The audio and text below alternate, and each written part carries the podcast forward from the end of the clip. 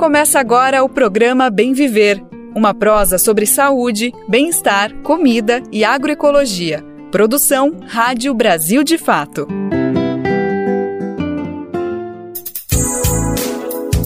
E hoje é sexta-feira, que alegria, ela chegou, dia 6 de outubro de 2023. É mais um Bem Viver começando para encerrar esta semana juntos e juntas. Eu sou Lucas Weber e te convido então para a gente ficar junto aqui na próxima uma hora, ouvir as notícias do Brasil de fato e também tudo que está acontecendo no Brasil e no mundo. Vamos repercutir o que aconteceu ao longo dessa semana, preparar um pouquinho para esse final de semana e saber o que, que deve acontecer nos próximos dias. Mas é claro, também entrar já naquele ritmo mais lento, mais tranquilo para comemorar, para poder desfrutar um pouquinho do final de semana e chegar na semana que vem cheio de energia. Bora lá que o Bem Ver só tá começando e a gente vai trazer agora os destaques do programa de hoje. Seca extrema na Amazônia nas últimas semanas ameaça a produção sustentável que mantém floresta em pé. O nosso repórter Murilo Pajola conversou com famílias ribeirinhas e com um pesquisador do Amazonas para entender os impactos socioambientais da estiagem. Ailton Krenak, eleito para a Academia Brasileira de Letras. Ele é o primeiro indígena a ocupar uma cadeira prestigiada na academia e é o primeiro imortal indígena da Academia Brasileira de Letras. Em resposta à onda de violências na Bahia e no Rio de Janeiro, o governo Lula lançou o Programa Nacional de Enfrentamento às Organizações Criminosas. Nós entrevistamos Daniel Irata. Ele é pesquisador, coordenador do Grupo de Estudos dos Novos Ilegalismos da Universidade Federal Fluminense, e ele explicou alguns pontos de como o plano vai entrar na prática. Ainda sobre violência, vamos falar sobre o assassinato dos três médicos na orla do Rio de Janeiro. Vamos falar também aqui de São Paulo sobre a oitava mostra de cinema chinês que começa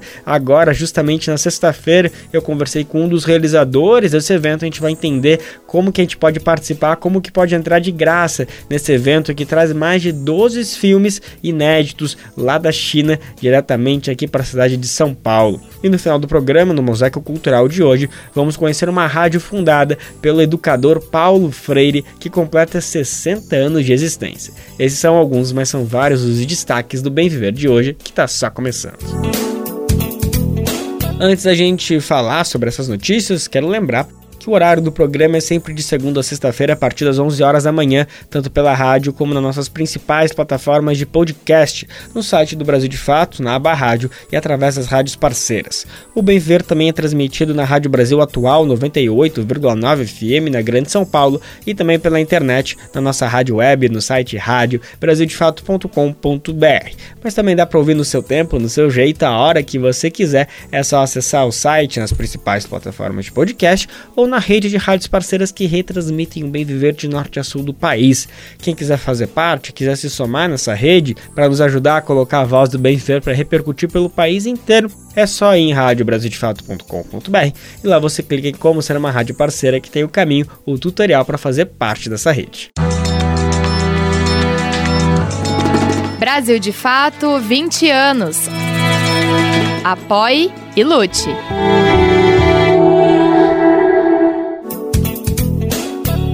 Então a gente começa o programa de hoje falando sobre a seca no estado do Amazonas, que tem causado impactos ambientais e sociais para as populações ribeirinhas que vivem às margens dos rios. A estiagem tem comprometido a navegação nos rios e tem isolado as comunidades pesqueiras. Esse evento climático extremo pode afetar até a segurança alimentar dessas famílias devido à mortandade de peixes e o desabastecimento da comida. A Defesa Civil do Estado estima que até dezembro 130 mil famílias vão ser impactadas pela seca e o número total de pessoas pode chegar até a 500 mil. O cálculo foi feito pelo órgão com base nas últimas grandes secas do Amazonas, isso entre 2005 e 2010. E a seca tem afetado também a produção dessas famílias que colaboram inclusive para manter a floresta em pé no Amazonas. O nosso repórter Murilo Pajola vai trazer mais detalhes de como está essa situação dessas comunidades ribeirinhas do Amazonas. A gente confere agora na reportagem. Nas últimas semanas, o estado do Amazonas viveu uma sequência de tragédias causadas pela seca e pelo calor extremos. Uma comunidade ribeirinha a 170 quilômetros de Manaus foi engolida por uma cratera depois que um barranco no rio Purus desabou. Duas pessoas morreram e outras 300 foram afetadas diretamente. Também perto da capital amazonense, milhares de peixes apareceram mortos na superfície do Lago do Piranha. Moradores relatam que a água ficou imprópria para o consumo. No Lago Tefé, a 500 quilômetros de Manaus, já passa de 120 o número de botos encontrados mortos depois que a água chegou aos 40 graus, um recorde de temperatura. Ian Fleischmann, pesquisador do Instituto Mamirauá, explica os impactos para a população. Isso traz, obviamente, como primeira consequência, escassez de produtos, porque algumas desses grandes, dessas grandes embarcações decidem não mais vir de, navegar pelos Solimões, e, além da escassez de produtos, a elevação do preço de vários produtos. Muitas comunidades vêm a ter fé para acessar o sistema de saúde, acessar sistema de educação, uh, ir no banco e assim por diante. Então, esses serviços acabam que as populações não estão conseguindo acessar. A gente tem vários relatos aqui na região, os comunitários que mandam mensagem: nossa, as crianças já não estão indo para aula faz tanto tempo, a gente não está conseguindo comprar alimentação como a gente queria uh, na cidade de Tefé. O rio Solimões, que é a parte superior do rio Amazonas, o maior rio do mundo, está secando grandes embarcações que levam alimentos da capital para o interior já não conseguem navegar. Na comunidade Monte das Oliveiras, 16 famílias de agricultores estão praticamente ilhadas. O agente de saúde Tomé Coelho dos Santos relata a situação. É, tá difícil o acesso para fonte boa e as comunidades, as pessoas da comunidade estão sofrendo consequências devido a que não tem como comprar alimentação agora. Quando vai uma pessoa, a canoa é pequena, a gente só anda de canoa aqui. Especialistas afirmam que a seca e o calor intensos são causados pela combinação de dois fatores. O El Ninho, um fenômeno climático natural que aquece as águas do Pacífico, e o aquecimento global, provocado pela ação humana. O governo do Amazonas decretou estado de emergência. A estimativa é que 500 mil pessoas sejam afetadas até o final do ano. É o que explica Anne Alencar, do Instituto de Pesquisa Ambiental da Amazônia, o IPAM. Tem uma probabilidade altíssima desse El continuar nos próximos meses e até ir para o próximo ano. Então, o que isso indica é que agora ele está pegando força e que os efeitos que normalmente acontecem quando a gente está vivendo o El eles podem piorar. Então, a tendência é que a seca piore na Amazônia. A Ian Fleischmann complementa. O correto na gestão de desastres é promover a cultura da prevenção, promover a cultura do risco, a educação das pessoas para o risco e pensar como nós vamos nos adaptarmos a essas novas situações que a gente está vivendo. Então, essa falta de prevenção ou de políticas de adaptação às mudanças climáticas, obviamente faz muita falta não há uma política bem estabelecida no Brasil, nem a nível federal, nem estadual, nem municipal. De Lábrea, no Amazonas, para a Rádio Brasil de Fato, Murilo Pajola. O fim do ano letivo nas escolas municipais localizadas no Rio Negro foi antecipado. Por lá, o calendário das escolas já é diferente devido aos períodos de cheia e a vazante dos rios. Tem início em janeiro e final de outubro, conforme as especificidades climáticas da região amazônica. Manaus entrou em situação de emergência por conta da seca severa que afeta 60 dos 62 municípios do Amazonas. Vamos entender melhor essa situação agora na reportagem da Rádio Agência Nacional. Por causa da seca no Rio Negro, a Prefeitura de Manaus antecipou para esta quarta-feira o fim do ano letivo em pelo menos 48 escolas de 55 comunidades ribeirinhas da região. Segundo a Prefeitura, a previsão era que o ano letivo terminasse no próximo dia 17 de outubro. Com o rio praticamente sem água, professores e alunos têm dificuldade em chegar até as escolas, com o transporte hidroviário também sem operar. O ano letivo das escolas das comunidades ribeirinhas é baseado na cheia e vazante dos rios. Assim, as aulas começam em janeiro e vão até outubro. Este calendário diferenciado está de acordo com a Lei de Diretrizes e Bases da Educação Nacional, que assegura 200 dias letivos e 800 horas aula para os alunos matriculados nestas unidades de ensino.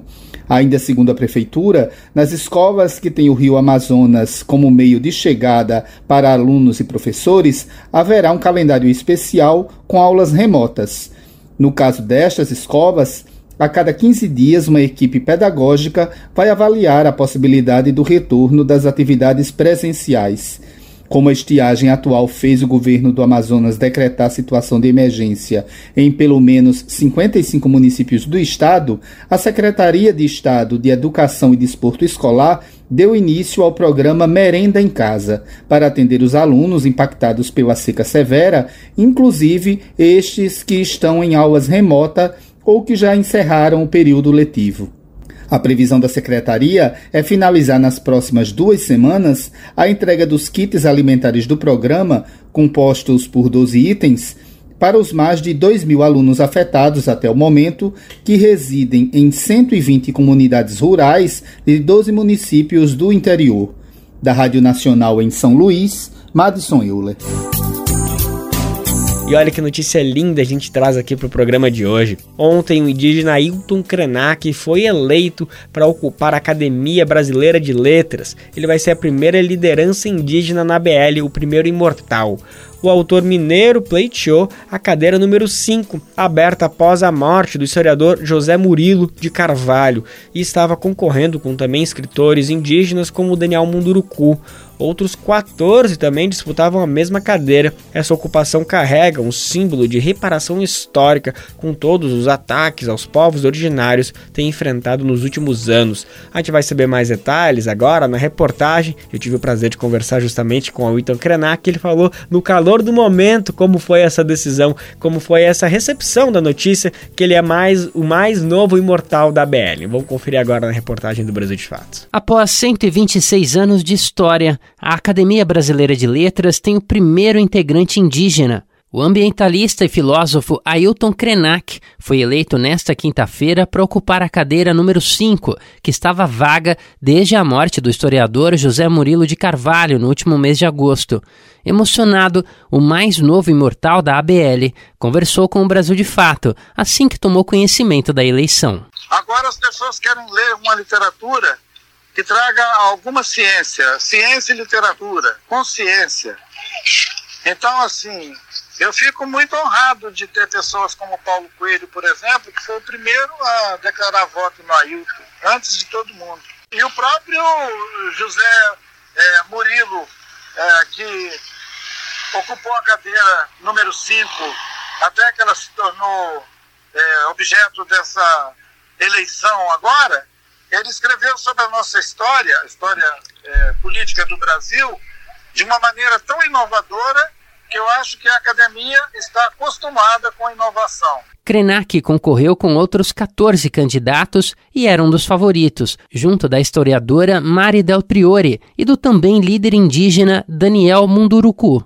O vencedor somou 23 votos contra 12 de Del Priore e 4 de Munduruku.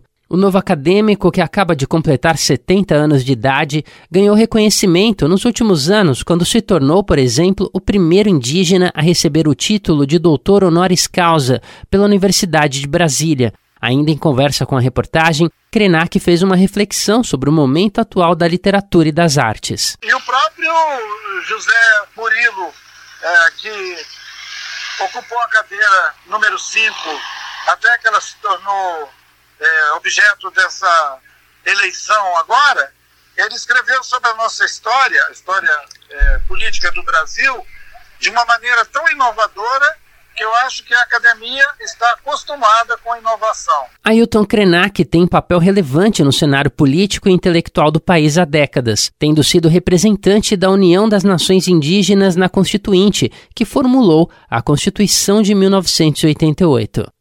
De São Paulo, da Rádio Brasil de Fato, locução Douglas Matos. O ministro da Justiça e Segurança Pública, Flávio Dino, lançou na segunda-feira o Programa Nacional de Enfrentamento às Organizações Criminosas. O plano de ação tem o objetivo de desarticular facções ligadas ao tráfico de drogas e prevê o investimento de 900 milhões de reais ao longo de três anos.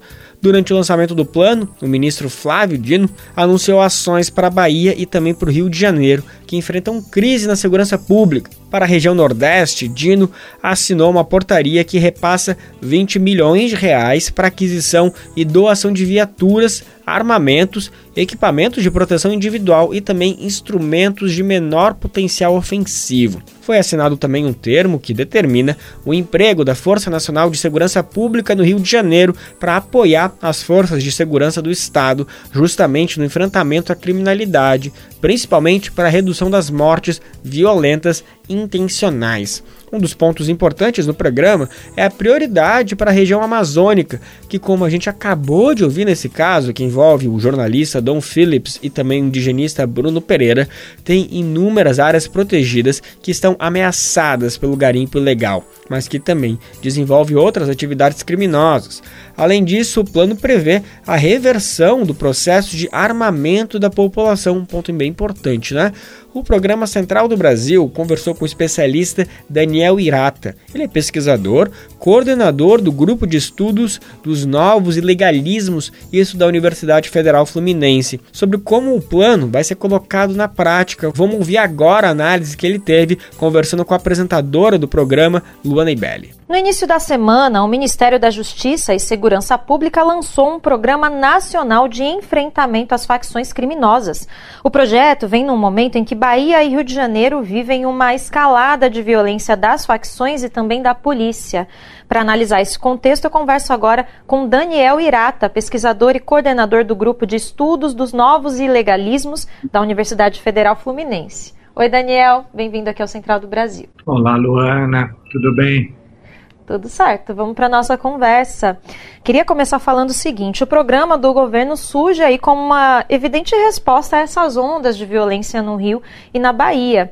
Pelo que foi divulgado do programa até agora, você acredita realmente que ele pode ser uma boa estratégia para combater o crime organizado? Olha, Luana, de fato nós não temos ainda assim muitos detalhes de como é que esse programa vai ser operacionalizado, né? Temos assim uma portaria e é, algumas diretrizes de âmbito mais geral, né? É, então aí não é possível fazer assim exatamente uma avaliação do programa, né? A gente pode talvez pensar em algumas questões, algumas dúvidas, né? Que é, ficam aqui é, para gente sobre como é que ele funcionaria de fato, né? Então assim tem algumas ações que me parecem bastante importantes, sobretudo é, do ponto de vista do compartilhamento da inteligência das forças federais e estaduais, é, e outras, outros pontos causam é, evidente preocupação, dado o histórico né, de, de, enfim, outros momentos em que o governo federal é, interviu nessa área de segurança pública e que não tiveram resultados tão é, condizentes com o que a gente espera que seja feito com relação ao enfrentamento da criminalidade organizada. Né? Pessoal, eu queria falar com você da situação da Bahia, que tem se destacado bastante nos últimos meses. O governo tem alegado que a violência é resultado de uma disputa de territórios por crime organizado, né? Então, a ação da polícia também tem chamado a atenção pela letalidade é, foram 71 pessoas mortas no mês de setembro, incluindo um policial federal e dois policiais militares. O que está por trás dessa onda de violência? Dá só para a gente jogar a culpa somente no avanço do crime organizado por lá? É, eu acho que é, é, a, a, relação entre é, criminalidade organizada e forças policiais, ela não pode ser muito dissociada, né? Então, quer dizer, é, nós temos né, na, na Bahia um cenário de fragmentação é, dos grupos é, criminais presentes no Estado que gera uma situação de bastante instabilidade. Isso é algo semelhante é, ao que acontece no Rio de Janeiro também. Né? O Rio de Janeiro se caracteriza por ser um Estado cuja malha urbana é pontuada por diversos grupos diferentes que é, vão disputar o controle territorial armado. Isso é um, um problema gravíssimo que tem que ser enfrentado é, me parece, sobretudo, enfrentando, né, enfim, as bases, atuando sobre as bases econômicas, né, o modelo de negócios desses grupos e também o amparo político que permite que esses mercados ilegais ocorram. Por outro lado, há a questão da letalidade policial. Desse ponto de vista, Rio de Janeiro e Bahia são dois estados particularmente problemáticos. Né? Quer dizer, nós temos uma resposta que é, é pelos governos estaduais que é absolutamente ineficaz para o enfrentamento dos grupos armados, que se baseia quase que exclusivamente em operações policiais, em ações extremamente letais das forças policiais, e isso, na verdade, só amplifica o problema, isso não resolve o problema, né? Quer dizer, você tem uma liderança que é executada pelas forças policiais, imediatamente você vai ter uma disputa pela sucessão. É, e sabemos né, que, dado, enfim, as condições socioeconômicas desses lugares, o imprisionamento em massa dessas pessoas só alimenta os grupos que vêm né, é, é, tem como força propulsora suas atividades nas prisões. Então você tá, você tem um, um exército pronto, né, a repor aqueles que estão presos ou uh, mortos, e dentro das prisões você vai aumentando o poderio desses grupos, né, com o encarceramento massivo. A atuação das forças policiais e dos grupos armados tem que ser pensada em seu conjunto. Eu não vi até agora uma ação, por exemplo, para que se faça o controle democrático da atividade policial no Rio de Janeiro na Bahia. Pois é, tanto na Bahia quanto no Rio, como você bem disse, as últimas gestões têm investido em agrupamentos de elite para combater o crime organizado. E o que você falou foi isso, essa política de confronto muito forte. E isso não tem se mostrado, então, o melhor jeito de lidar com essa situação, né, Daniel? Queria saber de você como intervir para além disso, para além do confronto, que outras situações, que outras soluções, na verdade, a gente pode encontrar. Me parece que esses grupos eles se apoiam muito fortemente, né, enfim, em mercados desregulados, né? enfim, mercados em que a gente às vezes tem até a presença do Estado, mas a gente não tem a efetiva mediação pública para a sua regulação. Então, assim, isso podemos começar falando sobre o mercado de drogas, propriamente dito, mas também o de armas, é, e uma série de, de outros mercados que estão né, na mira desses grupos. Quer dizer, a atuação na regulação desses mercados atacaria não somente essas bases econômicas que permitem esses grupos acessarem a armas letais, caras, poderosas, né, enfim, ao fortalecimento da sua estrutura, como também seria uma atuação muito menos letal. A outra coisa que me parece fundamental é o rompimento da penetração desses grupos em agentes públicos, né? enfim, ou seja, a corrupção é algo que permite que esses grupos existam sem a cumplicidade, a tolerância, a conivência de atores estatais, esses grupos não podem simplesmente existir. Isso também tem que ser enfrentado. Agora, é, manter as ações somente do ponto de vista reativo e repressivo, como eu falei anteriormente, me parece que vai amplificar o problema ao revés de resolvê-lo. Né? Tá bem, Daniel. Bom, uma situação tão complexa como essa precisa também de soluções complexas e estruturais e a gente aguarda para ver como que vai se desenvolver aí essa nova política do governo federal. Por enquanto, te agradeço a sua participação, a sua análise e te aguardo numa próxima oportunidade. Ah, muito obrigado, Luana. Conversamos com Daniel Irata, pesquisador e coordenador do Grupo de Estudos dos Novos Ilegalismos da Universidade Federal Fluminense. Na madrugada dessa quinta-feira, três médicos foram assassinados na orla da Barra da Tijuca, no Rio de Janeiro. Um caso que tomou conta do noticiário. Todo mundo comentou ao longo do dia sobre esse caso de extrema violência que mais uma vez atinge o Rio de Janeiro. Bom, de acordo com a Polícia Civil, os médicos mortos são Marcos de Andrade Corsato, Diego Ralph de Souza Bonfim e Perseu Ribeiro Almeida. Diego Bonfim é irmão da deputada Sâmia Bonfim do PSOL e cunhado do deputado Glauber Braga, também do mesmo partido. As investigações estão em andamento para apurar a autoria e a motivação do crime.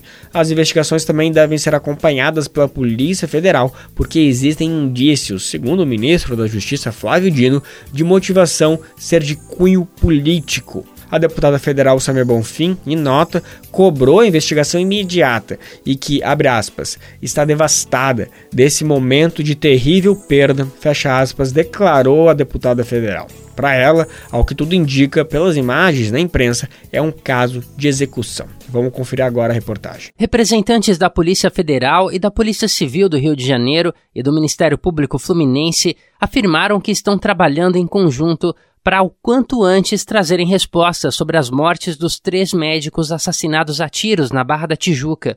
Entre as vítimas está Diego Bonfim, irmão da deputada federal Sâmia Bonfim do PSOL de São Paulo. O pronunciamento ocorreu após um pedido do ministro da Justiça, Flávio Dino, para que o governador do estado do Rio, Cláudio Castro, articule uma ação conjunta. O secretário executivo da pasta, Ricardo Capelli, vai cuidar pessoalmente do caso, enquanto Dino se mantém na Bahia, que vive uma onda de violência policial nos últimos meses. Em coletiva à imprensa, o secretário de Estado de Polícia do Rio de Janeiro, José Renato Torres, confirmou que houve uma conversa entre o ministro e o governador fluminense para uma operação integrada. Ele conversou com o ministro da Justiça, entendemos que nós teríamos que ter uma cooperação, integração para dar uma solução mais rápida a esse bárbaro crime. Por isso está integra aqui à mesa o meu amigo e colega da Polícia Federal, doutor Garrido, a doutora promotora Adriana, o comandante-geral da PM, Coronel Henrique, e o coordenador de toda a investigação, doutor Henrique Damasceno. O governador pediu todo o empenho da, minha, da nossa instituição. A Polícia Civil hoje do Estado do Rio de Janeiro está à disposição do doutor Henrique Damasceno para que esse crime não fique impune. De acordo com o delegado da Polícia Federal, João Paulo Garrido, as forças policiais atuam em parceria desde as primeiras horas após o crime. Por ordem do diretor-geral da Polícia Federal, do excelentíssimo senhor ministro da Justiça, doutor Flávio Dino, a Polícia Federal, desde as primeiras horas, é, está atuando em apoio e em cooperação com a Polícia Civil e todos os recursos necessários e materiais que forem julgados é, necessários, a Polícia Federal é, está à disposição para colaborar é, nessa, nesse caso. Titular da Delegacia de Homicídios e Proteção à Pessoa do Rio de Janeiro, o delegado Henrique Damasceno destacou que diferentes unidades da Polícia Civil estão empenhadas para tentar encontrar os responsáveis pelo ataque, que deixou ainda um quarto médico ferido. O que eu asseguro aos senhores é que todos os protocolos de homicídios estão sendo devidamente adotados a Polícia Civil está se utilizando de todas as ferramentas possíveis para conseguirmos o um máximo de provas o quanto antes para dar a efetiva resposta a esse caso. É uma investigação de um crime grave, evidentemente.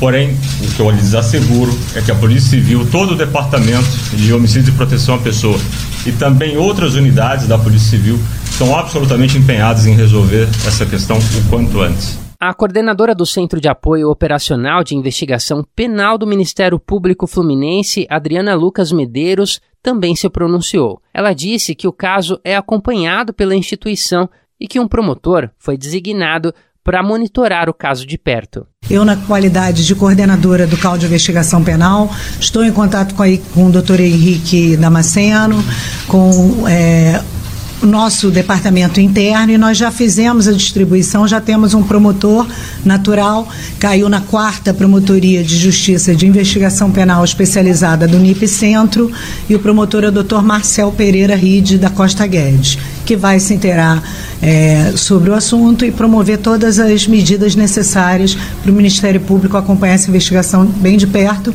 mas confiante de que a Polícia Civil vai chegar a uma solução no mais rápido possível. Além de Diego, irmão de Sâmia, os outros três médicos são Marcos de Andrade Corsato, de 62 anos, Perseu Ribeiro Almeida, de 33 e Daniel Sonoende Proença, de 32 anos. Todos estavam num quiosque na Avenida Lúcio Costa, na Barra da Tijuca, zona oeste do Rio. Apenas Daniel sobreviveu. Ele levou ao menos três tiros e foi encaminhado para uma unidade particular do Hospital Municipal Lourenço Jorge. De acordo com a Polícia Militar do Rio de Janeiro, o crime ocorreu pouco antes da uma da manhã desta última quinta-feira. Na ocasião, três homens vestidos de preto desceram de um carro branco que ficou estacionado do outro lado da rua do quiosque. Eles se aproximaram dos quatro médicos e efetuaram os disparos, sem anunciar assalto, e fugiram. Toda a ação durou menos de um minuto, foram pelo menos 20 tiros. O modo como foi praticado o crime aponta para indícios de execução. Os médicos não eram do Rio de Janeiro e estavam na cidade para o sexto Congresso Internacional de Cirurgia Minimamente Invasiva do Pé e do Tornozelo. Nas redes sociais, o presidente Lula prestou solidariedade e afirmou que a Polícia Federal, sob determinação do ministro Flávio Dino, está acompanhando o caso. O vice-presidente da República, Geraldo Alckmin, também se pronunciou e disse que recebeu com profundo pesar a notícia dos assassinatos. O assunto também foi comentado por ministros de Estado. A ministra do Meio Ambiente e Mudança do Clima, Marina Silva, classificou os assassinatos como atos terríveis de violência que destruíram a vida dos entes queridos. Aniele Franco, ministra da Igualdade Racial, lembrou a execução da irmã, a vereadora Marielle Franco, também no Rio de Janeiro, em março de 2018. O ministro da Fazenda, Fernando Haddad, pediu que os responsáveis pelos assassinatos sejam rapidamente identificados. Alguns parlamentares também se manifestaram. O deputado federal Guilherme Bolos, do PSOL de São Paulo, tratou o crime como uma barbárie. O psolista carioca Chico Alencar, que também atua na Câmara Federal, defendeu que o assassinato tem todas as características de crime de mando. Já a deputada Luísa Erundina, do PSOL paulista, requisitou que a investigação seja rápida e comprometida com a justiça. Na mesma linha, a deputada federal Duda Salaber, do PDT de Minas Gerais, pediu que as motivações do crime sejam esclarecidas e que a justiça seja feita. De São Paulo, da Rádio Brasil de Fato, com reportagem de Carolina Oliveira. Locução: Douglas Matos. Ainda sobre o tema de segurança pública, o Supremo Tribunal Federal decidiu que o governo deve apresentar um plano de combate às violações no sistema prisional. O prazo é de seis meses para entregar a criação de estratégias de combate aos problemas encontrados nas prisões do país. A decisão é fruto de uma ação do PSOL e pede o reconhecimento da precariedade das unidades prisionais e ataque à dignidade humana. Vamos entender melhor sobre essa decisão da Suprema Corte, quem conta pra gente é Rodrigo Gomes. O STF, Supremo Tribunal Federal, determinou que o governo federal apresente um plano nacional para enfrentamento de violações em presídios do país. A decisão foi unânime e estabelece o prazo de seis meses para a divulgação do documento. A votação foi encerrada nesta quarta-feira, dia 4, com o acompanhamento coletivo do voto do relator, ministro Marco Aurélio Melo, que está aposentado desde 2021. O julgamento foi o primeiro pautado pelo ministro Luiz Roberto Barroso para voltar ao plenário após ele assumir a presidência do Supremo. Barroso apresentou seu voto na última terça-feira, dia 3, com pequenas divergências ao que foi apontado por Marco Aurélio em 2015. O entendimento de Barroso foi seguido por seus colegas de STF. Ao retomar a discussão, o presidente do Supremo destacou que é de interesse público a melhoria do sistema carcerário. O ministro lembrou ainda que grande parte das pessoas presas cometeram crimes de baixa periculosidade. Mas, no atual estado do sistema carcerário, podem passar a integrar organizações criminosas ou cometer crimes mais graves devido ao contato com outros presos. A votação unânime reconheceu, abre aspas, estado de coisas inconstitucional, fecha aspas, no sistema carcerário. Isso significa que há violações generalizadas de direitos fundamentais causadas por incapacidade das autoridades públicas e que o judiciário deveria intervir. O conceito foi apresentado inicialmente na Colômbia e reconhecido no STF por Marco Aurélio em 2015. De São Paulo, da Rádio Brasil de Fato, com informações da redação, locução Rodrigo Gomes.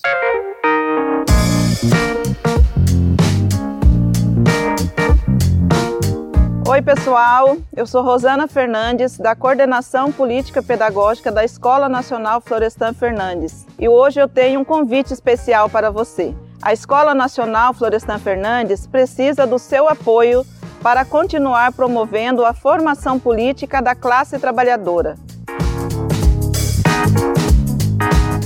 Desde 2005, mais de 40 mil pessoas do Brasil e do mundo já passaram pela Escola Nacional que continua existindo por meio da solidariedade dos movimentos populares e associados que contribuem com esse projeto. Conheça o trabalho e seja um amigo da Escola Nacional Florestan Fernandes. Acesse www.amigosenff.org.br e saiba mais.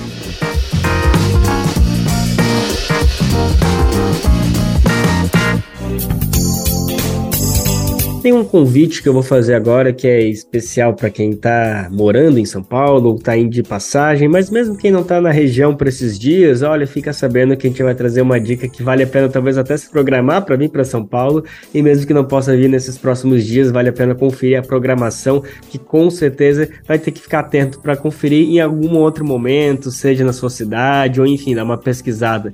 Do que, que eu estou falando? Eu estou falando da mostra de cinema chinês que acontece em São Paulo com o tema em Busca da Paz. O evento começa agora, sexta-feira, dia 6, e se estende até o dia 15 de outubro, tudo lá no CCSP, o Centro Cultural São Paulo, fica na região central, próxima à Estação Vergueiro, e tudo de graça. Traz filmes inéditos chineses e além de outros grandes clássicos, filmes importantes, inclusive para o público infantil. Quem está aqui comigo vai me ajudar a falar mais sobre essa programação, sobre como foi pensado esse evento, qual o objetivo e também, quem sabe, dar umas dicas dos filmes imperdíveis que vão estar tá nesses dias. É um dos realizadores desse evento, estou falando do professor Paulino, Luiz Antônio Paulino, ele é diretor do Instituto Confúcio da Unesp. Antes de tudo, antes de começar a falar sobre o evento, professor, obrigado pela disponibilidade, vai ser um prazer falar com o senhor, ainda mais sobre esse evento tão bacana que está acontecendo, está chegando aqui em São Paulo, lá do outro lado do planeta. Olá, Lucas, o prazer é, é todo meu. Maravilha. Professor, para começar esse papo, eu queria ouvir um pouquinho o senhor sobre qual é a importância, por que, é tão importante trazer filmes lá da China aqui para o Brasil? É óbvio que a gente tem que né, ter essas trocas culturais, é sempre importante com todos os países, mas eu queria ouvir da sua percepção, claro, que tem uma, você dentro dessa, dentro do Instituto, sabe muito bem a importância de por que, que a gente precisa falar da China, mas fala um pouquinho mais do cinema chinês, por que, que a gente também tem que é, mostrar e educar, digamos assim, a população brasileira sobre a cultura chinesa por meio do cinema também? É bem, o Instituto Confúcio na Unesp, ele foi criado em 2008 e desde então é, a gente se dedica basicamente ao ensino da, da língua chinesa e à divulgação da cultura chinesa em geral, é, não só através de filmes, mas através é, de outras mídias né, e, de outros e, e de outras modalidades tanto através de filmes como através de espetáculos de, de música de dança através da literatura e assim por diante. A gente entende que a questão da, da cultura ela é fundamental para é, o, relacionamento é, entre as pessoas. Né? Nós, basicamente, trabalhamos dentro dessa perspectiva das relações interpessoais, né? Sobre, mesmo porque a gente trabalha é, fundamentalmente com a questão é, do ensino da língua, ou seja, é, colocar é, pessoas de diferentes culturas em contato entre si. Evidente que a língua ela é a questão fundamental, mas não é a única questão. Né? Para esse que esse relacionamento interpessoal é, flua, é, é, importante que as pessoas tenham um, um conhecimento mínimo da cultura um do outro. Né? É, e evidente que é, o cinema talvez seja a, a forma é, mais direta, a melhor forma de, de, ter contato, vamos dizer assim, com essa, é, com essa cultura. Né? Então, a gente vem realizando essas mostras de, de cinema é, chinês desde 2015, essa já é a, a oitava edição, e, nas, e as, sete, as sete últimas a gente tem feito junto com o, o Centro Cultural São Paulo, e o, o objetivo principal da mostra é, é mostrar é, é, essa questão da China contemporânea, sobretudo, né, porque quando se fala em, em cinema chinês, é muito comum as pessoas associarem né, com filmes épicos, com filmes de época, é, mas esse não é o, nosso principal objetivo com essa mostra. Né? A gente tem trabalhado é, fundamentalmente com é, diretores de, de, gerações mais recentes, tentando é, mostrar um pouco essa questão da China urbana da China moderna, com todas as suas características, com todas as suas é, contradições que uma sociedade moderna, urbana traz. Então, é, e sobretudo trazendo filmes que estão sendo vistos hoje pelo público chinês. Né? Essa mostra, por exemplo, que a gente inicia agora na quinta-feira, ela eh, traz filmes que foram lançados eh, esse ano na China, que foram lançados no máximo no ano passado, né? e todos filmes tratando é, dessa problemática, é, vamos dizer assim, da, da, vida moderna da China, ou pelo menos a, a maioria deles. Né? Então, a gente pensa que isso é, é uma forma, inclusive, de é, não só é, as pessoas é, conhecerem um pouco da cultura chinesa, como também é, superar certos é, estereótipos ou visões preconceituosas que às vezes a gente tem. Né? Um estereótipo é, é, muitas vezes uma visão simplificada que, que a gente tem do outro é, pela falta de informação. Né? Na medida em que é, essas pessoas, as pessoas têm contato com mais informação, a, a tendência é que elas adquiram uma visão mais complexa, mais rica é, do outro, né, é, e, e, escapem, vamos dizer, dessas visões é, estereotipadas e muitas vezes é, preconceituosas. Que ótimo, professor, que bacana tudo isso que você trouxe. Adiantou algumas perguntas até que eu queria trazer para o senhor, que era justamente de que espectro, de que nível o, a mostra está tratando em questão de temporalidade. Então, você trouxe aí como são filmes contemporâneos. Acho que isso ajuda bastante as pessoas também a se interessarem um pouquinho para saber, né? Para não ser uma forma, uma forma de comunicação mesmo, de saber o que, que está acontecendo na China. As pessoas podem ver por meio do cinema, que não deixa de ser uma expressão. A gente sabe que não é necessariamente ali uma notícia, mas não deixa de ser ser ali uma maneira, um retrato do que está acontecendo nesse país.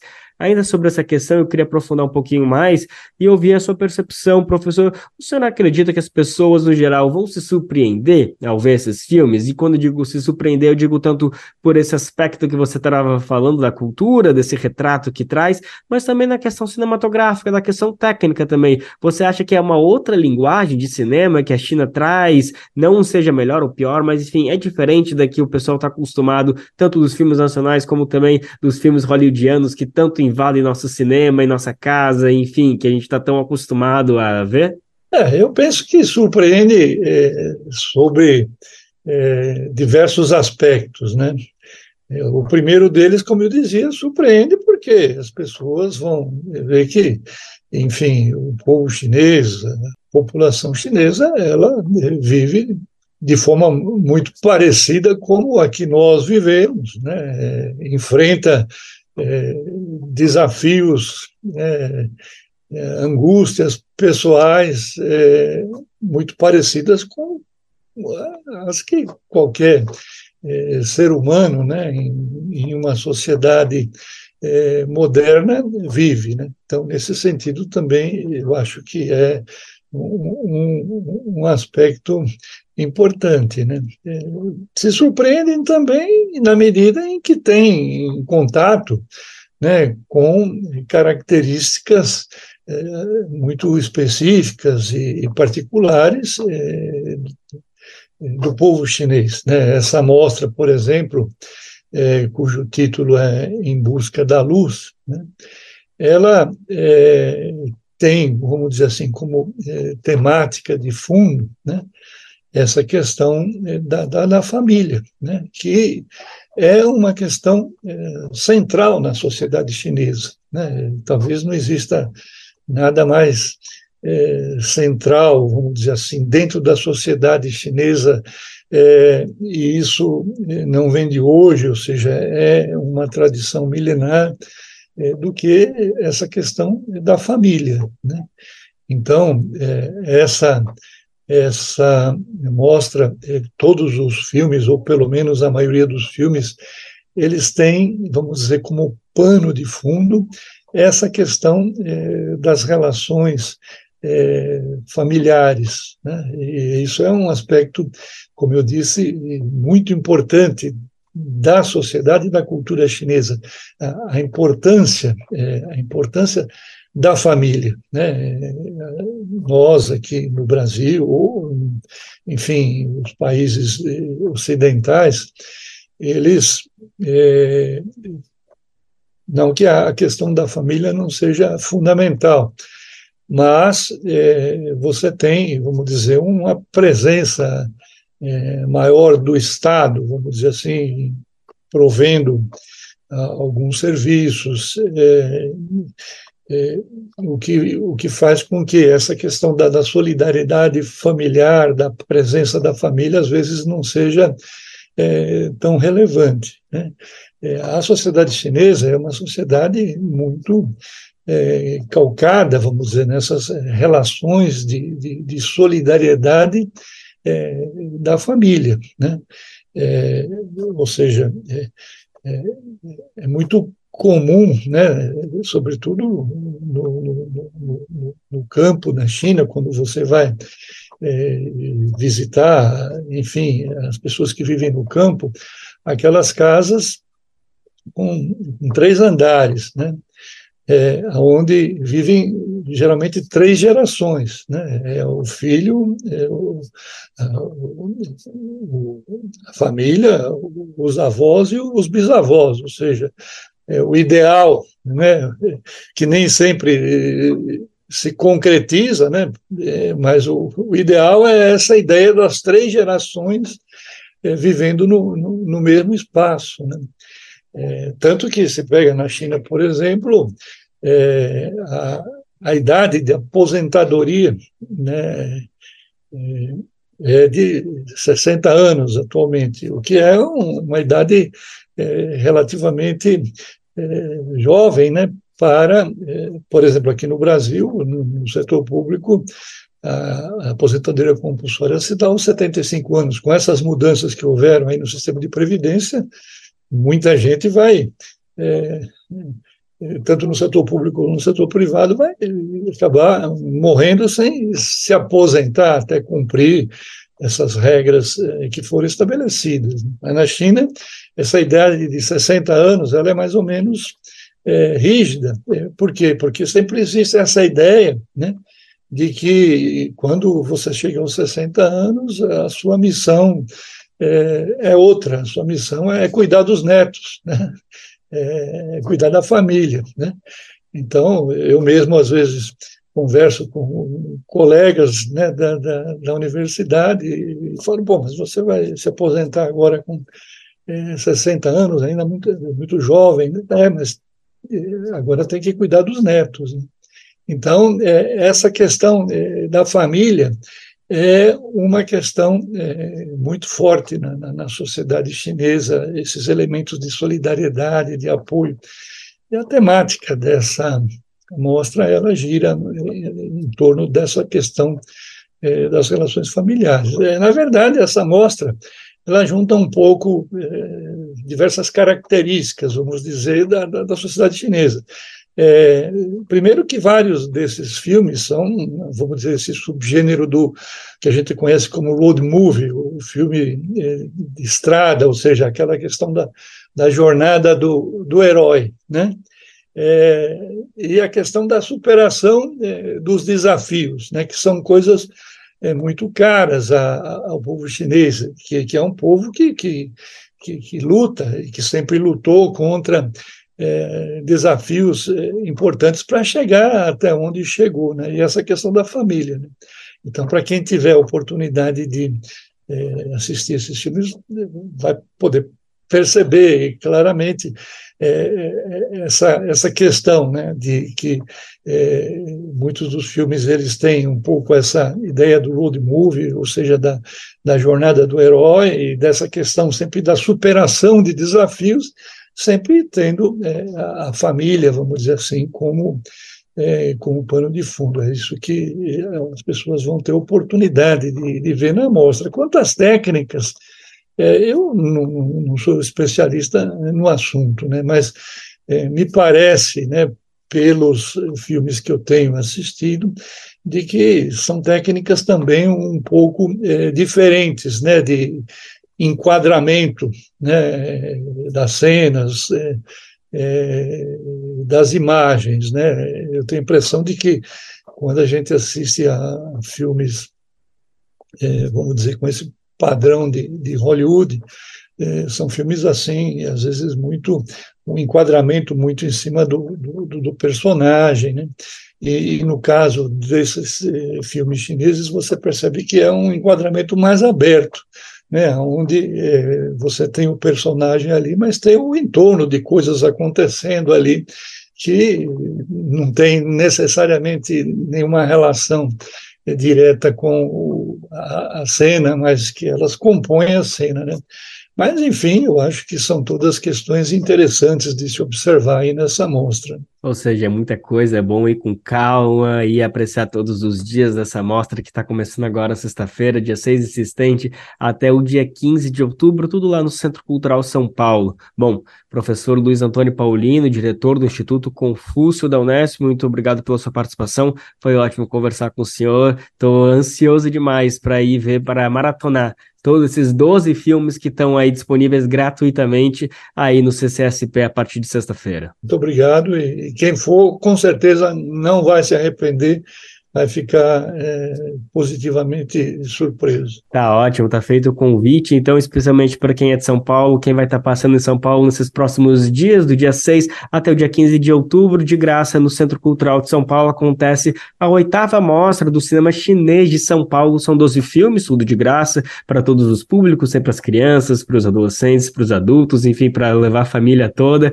É, quem quiser saber mais informações, para se programar, para saber melhor os horários, pode acessar o site é mostracinema.institutoconfúcio.com.br. Também lá no Instagram do Instituto Confúcio você encontra todas as informações direitinhas, detalhadas, para poder acompanhar essa programação muito bacana que está começando agora, dia 6, e se estende até o dia 15 de outubro uma rádio fundada pelo educador Paulo Freire no Recife, em Pernambuco, completou 60 anos. O projeto foi inovador por enxergar o potencial da comunicação para o aprendizado, visão crítica sobre o mundo. A Rádio Universidade nasceu dois anos antes do golpe civil-militar de 1964 e ao longo do tempo, a emissora sofreu intervenção dos setores conservadores e reacionários. Quem foi lá conhecer mais essa história vai contar os detalhes pra gente é o nosso repórter diretamente do Recife, Daniel Lamir.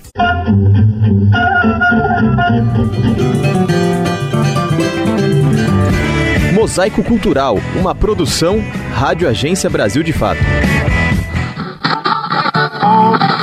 O rádio pode ser importante na construção do conhecimento e na emancipação popular. Nesse sentido, há 60 anos, Paulo Freire apresentou o projeto da Rádio Universidade, na cidade do Recife, em Pernambuco. O historiador Dimas Veras brasileiro considera o projeto como revolucionário. Esse, esse projeto da Rádio Universidade, o projeto, ao bem dizer, revolucionário e inovador. Inovador no sentido que ele transforma a comunicação numa ferramenta de pesquisa, de ensino-aprendizagem e de transformação do mundo. As primeiras transmissões foram feitas em agosto de 1962 e em setembro do ano seguinte começaram de forma definitiva. Na época, o Recife passava por uma efervescência cultural em áreas como literatura, música, cinema, jornalismo e teatro. No Brasil, era período de reabertura política após o Estado Novo de Getúlio Vargas, que durou até meados da década de 40, como conta Dimas. É um período de euforia democrática, é um período de reabertura, de reorganização das forças democráticas populares. Todos esses movimentos participam disso. No Recife a gente vê um movimento de cultura e educação popular muito forte, esses movimentos sociais ligados à alfabetização, mas também à construção e à divulgação dos fogueiros, dos elementos da cultura popular. A gente tem uma cena artística e cultural que começa a ganhar força. Na época, Paulo Freire era vinculado à Universidade do Recife, hoje conhecida como UFPE, Universidade Federal de Pernambuco. A emissora fazia parte do SEC, Serviço de Extensão Cultural, liderado pelo próprio patrono da educação do Brasil. Paula Reis, professora do Departamento de Comunicação da UFPE, explica o contexto. Imagina que isso era 63 e já se criando um conflito, uma tensão em torno né, do golpe militar. E aí o que acontece? Em 64, com o golpe, na imprensa começa a vir, logicamente, né, várias matérias dizendo que era necessário descomunizar a rádio universidade, que era necessário acabar com aquela a rádio comunista. E aí realmente ela sofre, como todo SEC, né, sofre uma intervenção e vai mudar radicalmente o seu projeto. Ao longo de 60 anos, a rádio chegou a ser invadida durante a ditadura militar e teve sua proposta remodelada. Entre diferentes interesses e disputas, chegou a ficar fechada mais de uma vez. Além de alterações na missão, a nomenclatura também mudou algumas vezes. Chegou a ser chamada de Rádio Universitária AM e desde 2018 passou a ser chamada de Rádio Paulo Freire essa última para afirmar sua proposta de religação com sua origem, como conta Paula Reis. Paulo Freire nos ensina a ter uma visão crítica sobre o mundo. Então é isso que a gente tem que trazer e a gente traz pra, para a prática da comunicação na rádio. É, quais são as disputas, quais são as tensões, quais são os conflitos sociais que estão postos e aí a gente percebe que as tecnologias elas são é, estratégias de poder. Então a gente também precisa se apropriar e a gente precisa usá-las em benefício de informação de qualidade. Penso que nessa linha de, de Paulo Freire, pensando na tecnologia, a gente vai então construir uma comunicação dialógica. Hoje a emissora funciona como rádio escola e tem metade da programação elaborada pela sociedade civil. As redes sociais já foram utilizadas para a criação de pontos focais de diálogo com as comunidades. A partir do slogan A Rádio que Fazemos Juntos, discursos e práticas do dia a dia buscam os postulados freirianos. Rádio Paulo Freire, a rádio que fazemos juntos. O laboratório, como é chamado o estúdio, conta com a presença de estudantes de diferentes cursos da UFPE Nesse processo, a supervisão defende o estímulo ao protagonismo e à diversidade, como afirma Igor Cabral, coordenador operacional da Rádio Paulo Freire. A ideia é que a gente tenha esse espaço aqui como um espaço um pouco mais horizontalizado, onde exista né, a possibilidade da gente dialogar, da gente aprender enquanto faz. E aí, quando a gente faz isso, a gente também acaba criando uma expectativa de que para frente, para um, um ambiente profissional mais geral, a gente tenha uma outra cultura profissional se desenvolvendo. Né? A gente tem uma cultura um pouco mais colaborativa, um pouco mais humanizada, um pouco menos competitiva. O aluno Ícaro Souza, do curso de Rádio, TV e Internet, é um dos participantes das atividades na emissora.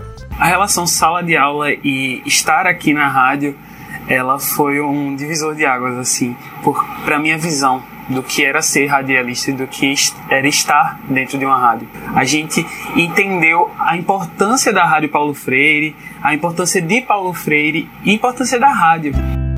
A emissora permanece instalada no mesmo local de seis décadas atrás, na parte posterior da reitoria da UFPE. Além de seguir a missão inicial, a ideia é avançar em outros sonhos planejados por Freire anteriormente.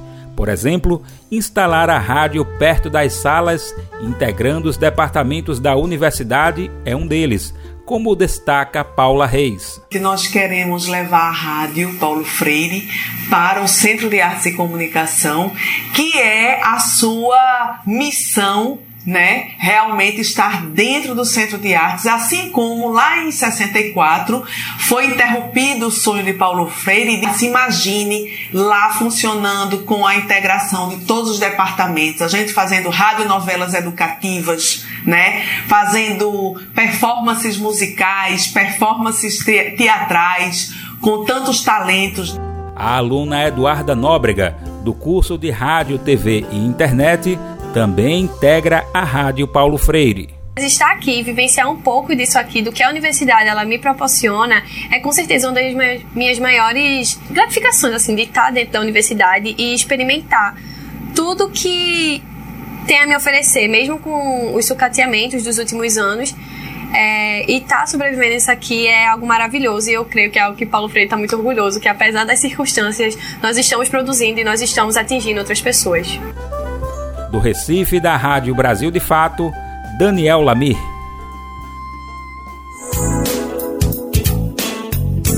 E assim, mais um Bem Viver chega ao fim. Muito obrigado pela sua companhia. A gente se fala e se ouve de novo na semana que vem, segunda-feira, a partir das 11 horas da manhã. Lembrando que você pode nos conferir na Rádio Brasil Atual 98,9 FM na Grande São Paulo ou no site radiobrasildefato.com.br. O programa vai ao ar em diversas rádios pelo país e a lista completa de emissoras que retransmitem o Bem Viver você encontra no nosso site na matéria de divulgação diária do programa. Aqui a gente aproveita para agradecer esses veículos por estarem com a gente gente. O Bem Ver também fica disponível como podcast no Spotify, Deezer, iTunes e Google Podcast. Este programa teve apresentação de Lucas Weber e roteiro de Anelise Moreira, edição e produção de Daniel Lamir e Douglas Matos, trabalhos técnicos de André Parocha, Edson Oliveira, Lua Gattinoni e Emerson Ramos, coordenação de rádio e TV Monize Ravena, diretora de programas de áudio Camila Salmásio, direção executiva Nina Fidelis e apoio toda a equipe de jornalismo do Brasil de Fato. Você ouviu o programa Bem Viver, uma prosa sobre saúde, bem-estar, comida e agroecologia. Produção Rádio Brasil de Fato.